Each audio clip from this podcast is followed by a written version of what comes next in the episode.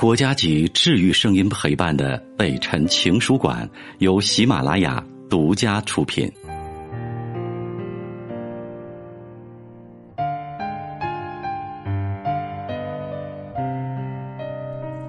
欢迎收听北辰的情书馆，我是北辰，你们的朋友。今天的这封信啊，是以闺蜜的角度写给一个女人的。三十岁女人的标配是什么？你有想过吗？来听这篇文字吧，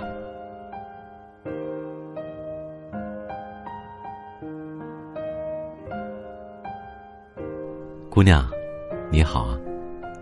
昨天看到了你给我的信，你说三十岁了还没嫁。前几天过生日，你被父母数落的一无是处，说比你小六岁的表妹都嫁了，你同学啊都生二胎了，再拖下去你这辈子就完了。女人事业再好，没有家庭也肯定不幸福。于是你又一次陷入恐慌，恍惚间觉得自己老了，机会不多了，人生要走下坡路了。可是转念一想，你又觉得自己也没有他们说的那么惨。三十岁的女人到底应该是什么样的呢？你私信问我，我其实懂你的恐慌。在这个俗世里，有一套给女人量身定做的固定模板。比如说，十八岁上大学，二十岁谈恋爱，谈上两三个，谈个两三年，二十六七岁结婚，三十岁之前生孩子，有条件的话再生个二胎，然后专心的相夫教子。如此一生，就算平平凡凡，也算是功德圆满了吧。所以在世俗的眼里，一个三十岁的女人标配应该是有上进的老公、听话的孩子、稳定的工作、百十来平的房子、十来万的车，这样的生活算好的吗？如果你喜欢，当然也不错。但我特别想说的是，它只适合一部分女人，对另一部分女人来说，这简直就是坑啊！有的女人就是事业型的。二十多岁了就想拼事业，你凭什么非让人家回家生孩子呢？有的女人根本就不想结婚，一个人也能乐乐呵呵的过一辈子，你凭什么非要把人家拉进婚姻里受罪呢？有的女人爱读书，三十岁才博士毕业，没房没车，没有结婚，但潜力无限，你凭什么非说人家人生失败呢？我越来越觉得。很多加在女人头上的刻板的观念，腐朽的就像三千年前的鬼故事，根本经不起推敲。所以，亲爱的，不管那些观念多么固执、强势，你都要坚决的屏蔽掉，别搭理他们，让他们去说吧。你选择性的耳聋，听不见。中国女人的前半生大体上是这样的：十岁之前听父母的话。二十岁之前听老师的话，三十岁之前听老板的话，但是过了三十岁，你基本就该听自己的话了。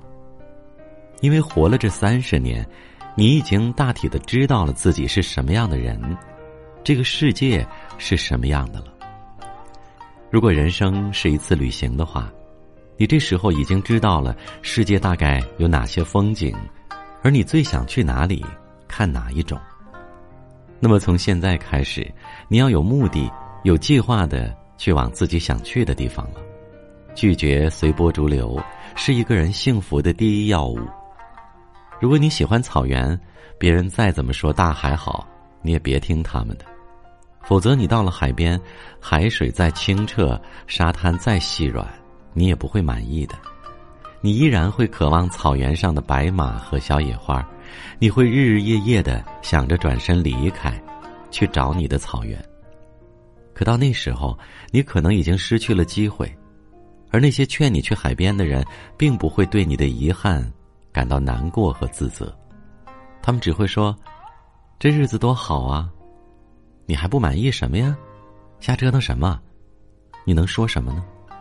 你只能后悔。”当初不该放弃自己坚持的，顺从外人的意志，所以人这一生要想越来越幸福，必须坚持三个字：听我的。现在我来回答你的问题啊。三十岁以后的女人应该是什么样子的？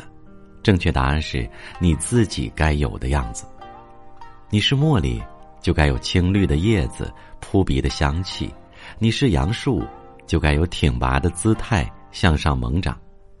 女人的生命从来就没有固定模式，不是非要开出一朵妖艳的大花来才叫完美。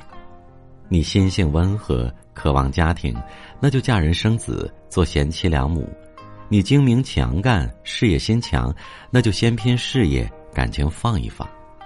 你喜欢稳定，小富即安，那就回小县城过安静日子；你向往繁华，热衷闯荡，那就去北上广，天高任你飞。总之啊，你是什么样的人，你的三十岁就该是什么样。如果再细一点说。三十岁女人的标配应该是什么？我觉得不是老公、孩子、房子、车子，而是以下七点：一，有自己喜欢的事业，如果喜欢很难，那起码不讨厌，这样才能长久的坚持，做出让你自己满意的成绩。二，能养活自己，不用暴富，不用按月存多少，够自己基本生活消费就好。三，有健康的身体。三十岁以后，人生还在上坡，但身体即将下坡，不要让身体拖垮人生的后腿。四，有真心喜欢做的事儿，俗称兴趣爱好，如画画、养花、弹琴、摄影，什么都行。总之是能哄自己开心。五，有大体的人生方向，俗称梦想，不用很清晰具体，但要基本靠谱。而且是真心的心之所向。六，和父母保持关系融洽，这会使人内心安宁。七，有三五好友，闲的时候能坐一坐，烦的时候能一起聊一聊，苦难的时候能互相帮帮。如果这七个基本条件都有了，你的人生就一定不会太差。其他还想要什么，你自己去填吧，那就是锦上添花了。你看。跟你有没有对象、有没有房子、你对象有没有房子完全没有关系，所以啊，千万别被七大姑八大姨喊住，别早早的向自己不合时宜的观念屈服，做你自己吧，幸福给自己看。人活一世，谁夸你、羡慕你、觉得你过得好都没用，你得自己觉得好才是真的好。所以，爱你所爱，行你所行。听从你心，无问西东吧。加油！我是北辰，再次感谢你收听了今天的节目，多多分享给你的朋友，也多在留言区互动，留下你的问题，我们会集中回复。祝你幸福。